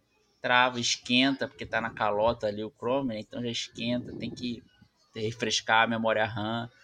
Tudo tá complicado ali a situação para a McLaren. Esse patrocínio foi muito arriscado que eles botaram. Complexo. E a gloriosa AlphaTauri, né? Também, Gasly também, provavelmente talvez ia pontuar, né? Mas não, não deu certo, né, cara? Nem o nosso glorioso Tsunoda conseguiu fazer o, brilhar ali o seu. Ele parece muito Gohan, né? Criança do Dragon Ball Z. Né? Verdade. Não, conseguiu ali também brilhar ali, virar Super Saiyajin e pontuar, né, cara? Ele tem que pintar o cabelo de vermelho, né? Igual o álbum. Mas o segredo não... pode ser A Alpha Tauri não mostrou que veio, né? O Gasly, eu posso estar tá enganado, mas eu tenho a impressão de que esse ano, assim, ele ainda não andou de forma muito consistente. Tanto que, assim, o Tsunoda andou muito bem em Imola, né? Pontuou, foi sétimo colocado e tal. E o Gasly, eu tô vendo aqui, ó, ele só pontuou na Arábia Saudita e na Austrália. Marcou dois pontinhos na Austrália e quatro pontinhos na Arábia Saudita. eu não sei, sabe? Ele tá no final do contrato dele aí com a, com a AlphaTauri, né? Ele parece que não processou muito bem ainda aquela situação de ter saído da Red Bull, né? Volta e meia, esse assunto volta à tona. Então, é, ele precisa botar a cabeça no lugar aí e poder dar o seu melhor aí, porque não tá rolando não. É, é, ontem, por exemplo, quando ele bateu com o Norris, ele estava no rádio conversando com o engenheiro enquanto fazia a curva, sabe? Desatento, olhando para o outro lado. Então, assim, ele tem a sua parcela de culpa aí nesse incidente com o Norris. Beleza, o Alonso deu no meio dele, né? Mas ele podia ter sido mais cuidadoso aí também para não coletar o um amiguinho ali no meio da pista. Tem que jogar seta, né, meu? Tem seta foi feita para ser usada. É, então. Não usa. Pode dar aí. sem medo. É. Mas é isso. Fechamos aqui o. É, fechamos o resultado final. Tem alguma coisa ainda sobre o GP da, de Miami que você queria citar aqui que a gente não falou? Eu quero falar da pista. Eu quero falar da pista porque, assim, ó, o hype em torno dessa corrida tava enorme, né? Meu Deus do céu o tanto de celebridade, o tanto de evento que foi feito. Eu nunca vi uma corrida de Fórmula 1 ter um evento na pista na quarta-feira, com venda de ingresso e tudo. E teve isso em Miami, né? Eles levaram um DJ lá pro, é. pro autódromo para fazer o lançamento, né, da corrida e tal. Então, assim, o hype tava enorme. Tinha a marina artificial, tinha uma praia artificial. É, eles fizeram um trabalho muito bom em construir aquilo, né? Porque, assim, se você pega uma imagem de satélite, era um grande nada ali. Tinha o estádio e o estacionamento e só. E os caras transformaram aquilo numa pista de corrida. A pista, tirando aquela parte do finalzinho da, da volta ali, né? A curva 11, 12 até a curva 16 ali, embaixo do viaduto, aquela região ali eu achei terrível. Terrível, terrível, terrível, terrível. Muito ruim, muito estreito, muito lento alguém poderia ter se machucado ali, entendeu? Alguém rodar, ficar atravessado na pista e chegar alguém e dar no meio ali, podia ter acontecido alguma coisa, sabe? Eu espero que seja revisto isso para o próximo ano. Mas a pista, cara, assim, eu achei ela até boa, sabe? Se você for ver, as curvas 1, 2 e 3, ali, o comecinho da volta, lembra Interlagos, né? O S do Senna ali, e a curva do Sol. Uhum. O final da volta, o hairpin, me lembra Adelaide, aquela pista de Adelaide na Austrália, aquele hairpin também que tinha. Acho que foi uma combinação legal, né? As curvas de média e alta velocidade no comecinho da volta ali, né? Aonde o Bottas bateu, aonde o, o próprio Gasly e o, o Norris bateram também. Aquela região ali da pista ficou bacana também. Curvas, né? Mudança de direção toda hora e tal, curvas que começam com um raio e terminam com outro. Ficou uma mistura legal. Mas aquela parte ali do finalzinho da volta, ali embaixo do viaduto, ali, né, do, das passagens de carros ali por cima, eu achei muito ruim, cara, muito ruim mesmo. Isso aí precisa ser revisto urgente, cara, porque alguém vai se machucar ali ainda. A o bom de do... Miami é que tem, é, tem espaço para mudar, alterar o traçado, né? Por Sim. exemplo, Mônaco não tem o que fazer. É aquilo ali, e pronto, né? Mas Miami tem essa vantagem, né? Sim, porque não tem nada ali, né? Não, não tem. É, num circuito de rua, o teu, o teu limite é a rua, né? Mas ali é um estacionamento. Qualquer coisa eles quebram, desmancham e faz de novo. E dinheiro para isso eles têm também. Isso aí não é um problema. É, eu ia comentar alguma coisa, eu acabei esquecendo. Mas enfim, acho que não era nada importante. Foi mal te, te interromper, né? Não, né? eu mal. que ia te interromper. Eu que ia te interromper. Porra, é o, o, apresentador sempre despreparado nesses momentos, fazendo o convidado perder a linha de raciocínio. Não, é capaz. Assim, ah, não, lembrei, lembrei, lembrei, lembrei, lembrei. O Ocon, ele bateu ali no sábado e foi uma pancada de 51G. É muita coisa para um trecho muito lento. Ele estava 150 por hora. É muita coisa, entendeu? Então, assim, é, algumas coisas têm que ser revistas ali o acidente do Grosjean no Bahrein deu 51G, que foi quando o carro explodiu e pegou fogo e não sei o que, o caralho é 4. Aquele acidente do Ocon não era para tudo isso. Não era para ter sido um impacto tão forte para rachar o chassi e tudo mais. Então, aquele trecho ali ele precisaria ser revisto, viu? Eu achei muito ruim, muito ruim mesmo. Nem foi tão veloz, né, cara? Outra coisa que você falou agora eu me lembrei, né? Dá a sensação de que Miami, se por acaso Mônaco sair do calendário, é o que vai ficar no lugar, né, cara? Porque ter celebridade, pista de rua, teve todas aquelas breguices lá, botaram mais sereia lá no coisa, botaram batedor para levar pro pódio. Parece que vai ser uma versão né, de, de Mônaco, assim, se por acaso Mônaco sair do calendário, que tem essa essa, esse rumor, né, cara? Faz sentido, faz sentido o que você está falando, e principalmente se a gente for pensar no momento da Fórmula 1 agora no mundo, né? A Fórmula 1 até 2016, ali com, com o Bernie Eccleston, era uma Fórmula 1 que se preocupava mais com dinheiro apenas. Só uhum. queria o dinheiro, tanto que tem uma, uma declaração do Eccleston que ele fala, né? Ah, o que, que eu quero com jovem? Jovem não tem dinheiro para nada o jovem não vai comprar um Rolex. Eu quero saber do cara que tem 70 anos e tem dinheiro no bolso. É com esse cara que eu quero falar e tal. A categoria ela estava muito mais voltada para a Europa e para a Ásia, né? Tanto que teve corrida na Coreia, teve corrida na Índia, umas corridas aleatórias aí. Quando a Liberty assumiu, o foco começou a ser outro, né? Teve mais presença em rede social, globalizou mais o esporte, aí teve a série da Netflix, que aumentou a audiência nos Estados Unidos e tal. Então, assim, faz sentido é, esse teu raciocínio de que Miami possa ocupar esse espaço que hoje Mônaco está ocupando. De ser a corrida do glamour, de ser a corrida dos bastidores, né, das celebridades e não sei o que. Vamos ver aí os próximos movimentos, né? Se Mônaco vai continuar no calendário tem esse risco, né? Tem essa discussão aí se vai continuar ou não. Eu acho que deveria continuar. Eu sou, apesar da corrida em si ser um porre, eu sou partidário da ideia de que Mônaco tem que ficar na Fórmula 1. Foda-se, tem que ficar. Porque, cara, é parte da história, sabe? É a mesma rua aonde o Fangio andou, aonde o Clark andou, aonde o Jack Stewart andou, aonde o Nick Lauda andou, aonde o Senna andou, o Prost andou, sabe? São as mesmas ruas. Os carros mudaram, os pilotos mudaram, mas as ruas são as mesmas, sabe? O desafio continua o mesmo. Então, eu acho que Mônaco tem que continuar, sabe? A Fórmula 1 tem que dar os pulos dela e manter Mônaco no calendário, foda-se. Também acho. Não é à toa que a Tríplice Coroa né, é o vencedor do GP de Mônaco, das 500 milhas de Indianápolis e das 24 horas de Le Mans, né? Mônaco não estaria nessa tríplice coroa se não, não fosse importante pra caralho. Pois né? é, então, justamente. Não tem, não tem como tirar, apesar de que entende que os carros estão aparecendo cada vez maiores e traçado ali não tem o que melhorar ali, não sei, não sei o que pode fazer ali. Então, mas aí o problema não é da, da, das ruas, né? As ruas elas são as é. mesmas. Desde sempre. O problema é como você falou, né? O carro que tá muito grande, tá parecendo um caminhão agora. É, e, por exemplo, eu não sei se você chegou a assistir. Teve a corrida da Fórmula E em Mônaco, acho que foi uma, duas semanas atrás. E foi sim, uma corrida sim. muito boa, entendeu? Porque são carros mais leves, são carros menores, mais ágeis. Então, assim, vai entregar uma corrida melhor ali em Mônaco, é, entendeu?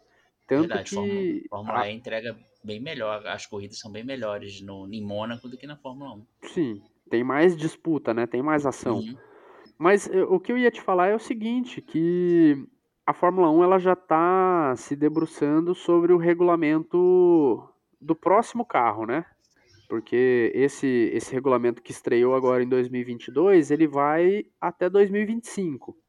É o regulamento vai ficar o mesmo, né? Então, beleza, as equipes vão construir novos carros e tal, vão des desenvolvendo, né, explorando novas brechas aí do regulamento, e aí em 2026 vai mudar tudo de novo.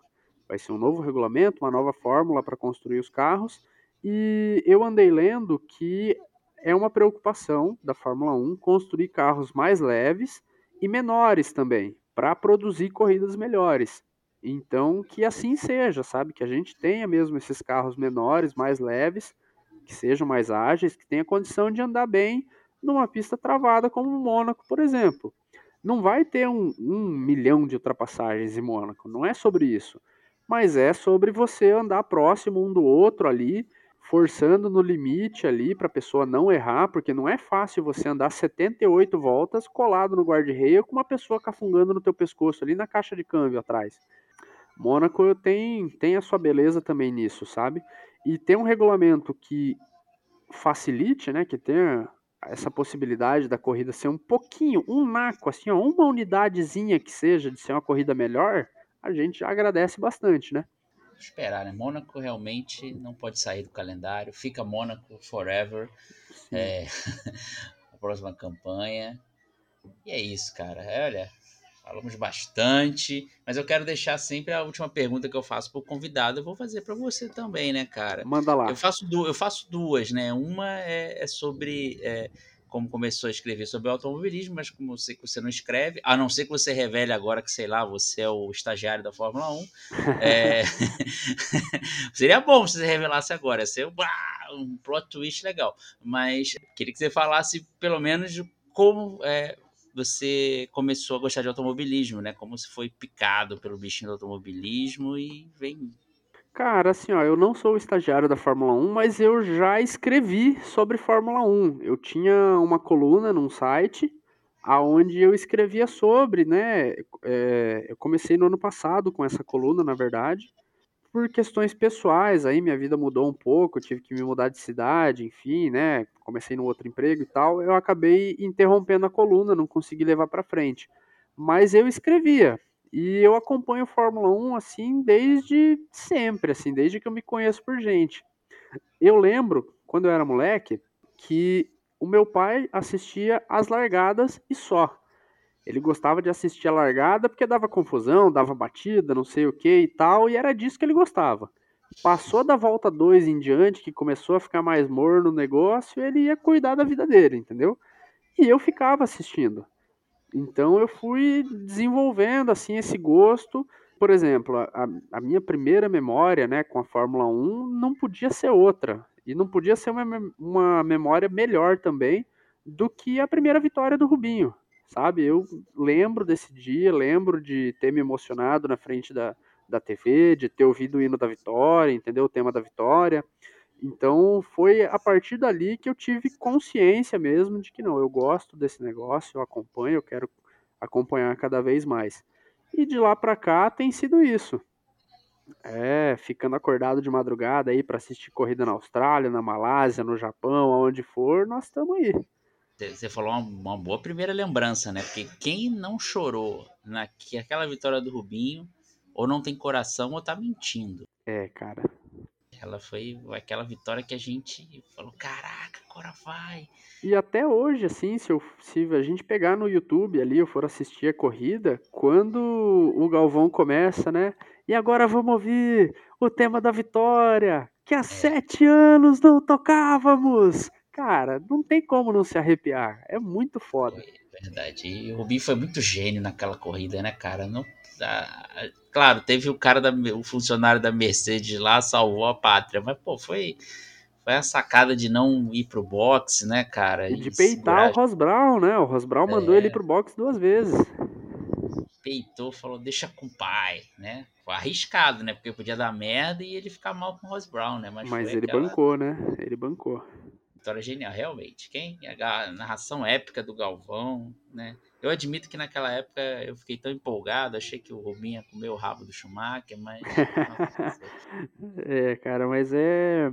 É o mesmo raciocínio do Bottas com o Hamilton, né, cara? É, é. difícil é. você andar bem todo dia, assim, do lado de um cara que é gênio, né? O Rubinho fez o que pôde ali, né, cara? Bra braços Rubens, né? Braço, coitado, foi muito zoado naquela época, mas Acho que agora o Brasil entende o valor dele. Mas ele é muito respeitado lá fora, né, cara? Porque, assim, aqui, o Caceta e Planeta, principalmente, quem é muito jovem aí nem sabe o que é Caceta e Planeta. Mas, é. enfim, é um programa aí que tinha na Globo aí nos anos 90 e no comecinho dos anos 2000, que zoava demais, assim, fazia uma caricatura do Rubinho que quem entende de automobilismo, quem acompanha, quem entende minimamente como as coisas funcionam, sabe que não é verdade. Vamos trazer a Fórmula 1 assim, fazer um paralelo com a vida real.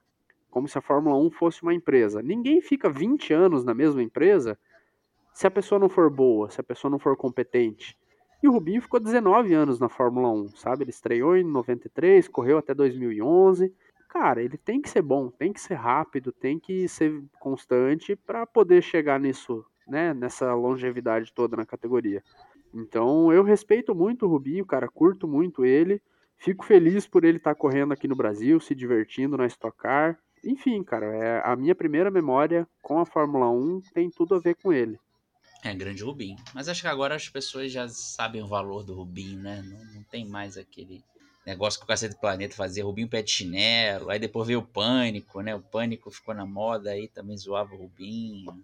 Sim. Teve aquele lance da tartaruga, né? Deu uma tartaruga pro Schumacher. Né? Era, era foda. Era foda aquela parada. Não vou negar que na época eu ria, né, cara? Mas, sabe, depois a gente vê, pô, é.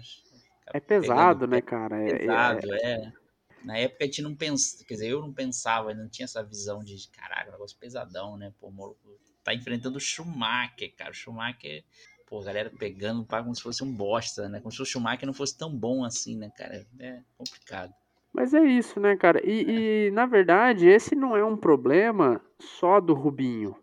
Hum. Porque se a gente for puxar bem mais lá para trás, quando o Fittipaldi montou a equipe dele, né, os irmãos Fittipaldi, o Emerson e o Wilsinho, montaram a equipe, a cobrança era muito grande, né, a expectativa uhum. era muito grande de andar na frente, de disputar campeonato e tal. Só que a imprensa não especializada aqui no Brasil fez a equipe virar chacota, sabe? houveram campeonatos que a equipe dos Fittipaldi andou na frente, terminou à frente de McLaren, de Ferrari, de equipes grandes, de equipes vencedoras, mas que isso não, não se traduziu, não se refletiu em reconhecimento aqui dentro do país, sabe? E aí não teve é. apoio, não teve patrocínio, teve que fechar as portas, fim. Nunca mais vamos ter uma equipe brasileira na Fórmula 1 pegou pódio, revelou o Keck, Keck Rosberg, né? O Keck Rosberg foi no, no, despontou, assim, ele tinha, acho que ele fez outra equipe antes de ir para Fittipaldi, mas na Fittipaldi que ele começou a ter bons resultados e aí foi para Williams, e na Williams Sim. ele foi campeão, né? Então. É, em 82 foi campeão e em 81, 80 tava lutando para se qualificar com a, com a Fittipaldi. Revelou um piloto, mostrou o, o talento dele, né? E, por exemplo, hum. vou falar um nome aqui que é sinônimo de sucesso. Adrian Newey era estagiário na, no setor da aerodinâmica da Fittipaldi, entendeu? Então, assim, eles tinham boas peças, eles estavam montando um bom time ali e tal, só que o imediatismo foi muito grande. Você não constrói uma equipe do zero para botar ela para disputar título e tal, né? Então, eles estavam nesse processo de montar a equipe, mas não tiveram o apoio da imprensa aqui, né? E aí fudeu tudo brasileira é meio um bichinho meio complicado mesmo, infelizmente. Mas fica aí o nosso respeito, a nossa reverência aí a essa galera que passou e deixou a sua sementinha aí. Fittipaldi visionário, né? Fazer uma equipe, se ela durasse mais e tivesse os mesmos resultados, pô, nos anos 80, né, cara? Mas... E, e assim, ó, já que nós estamos, né, divagando aqui, cara, você já parou para pensar no tanto de coisa que o Fittipaldi abriu mão para pilotar para a equipe dele? Ele, o Fittipaldi foi campeão em 72, vice-campeão em 73, campeão em 74, vice-campeão em 75. E em 76 ele vai pilotar para Fittipaldi. Cara, ele podia tranquilamente ter pelo menos mais um título. Pelo menos. Tranquilamente. Tranquilo. Aquele título que o Hunt ganhou em 76, o Fittipaldi poderia ter disputado tranquilamente.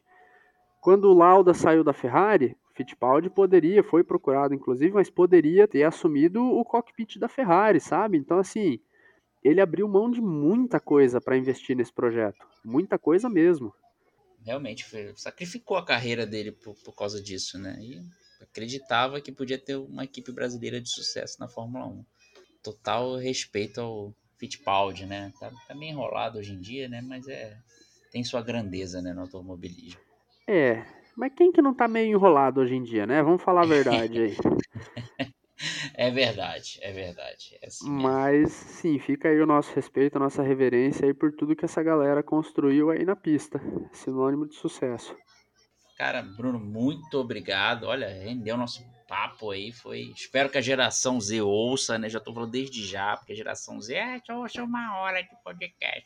Vai ter que ouvir tudo e pedir para você dar seu destaque final, né? Deixar um, um jabá aí, Pix, essas coisas assim. Às vezes alguém tá ouvindo, deposita, sei lá. Quem quiser, né, saber mais das bobajadas que eu falo aí, às vezes eu falo umas coisas de Fórmula 1 e tal, no meu Twitter, é bspacheco. Quem quiser e puder, né, dá, um, dá uma moralzinha lá para nós. É isso aí. E, bom, obrigado aí, cara, pelo, por ter aceitado o meu convite aí. é, fiquei feliz aí de bater esse papo com você. Espero que a tua audiência aí também goste, né? E sempre que, que tiver oportunidade, tiver o espaço aí, estou à disposição.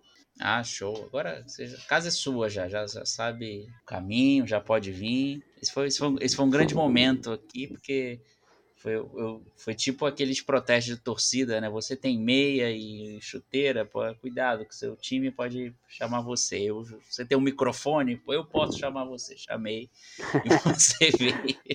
É Mas foi muito legal. É.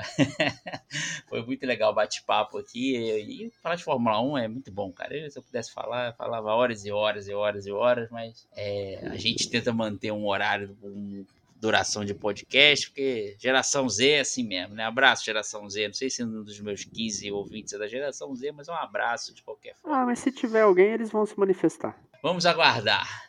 Mas é isso aí. É isso Obrigado, aí. Bruno, mais uma vez. Obrigado você, ouvinte, ter ouvido até aqui. Um grande abraço. Divulgue aí, compartilhe isso aí no seu agregador de áudio preferido aí, dá uma ajuda aí pro Fanaticão. E até o próximo. Próximo pod pitch aí que deve vir o GP da Espanha. Eu sempre falo que eu vou tentar fazer um, um pod pitch entre GP, mas eu nunca faço. Então tem que parar de virar. Tô parecendo político, prometendo e não cumprindo. Então não vou prometer mais nada, não. É, vai vir o próximo aí, que Deus quiser. Vamos lá. tchau, tchau, galera. Até a próxima.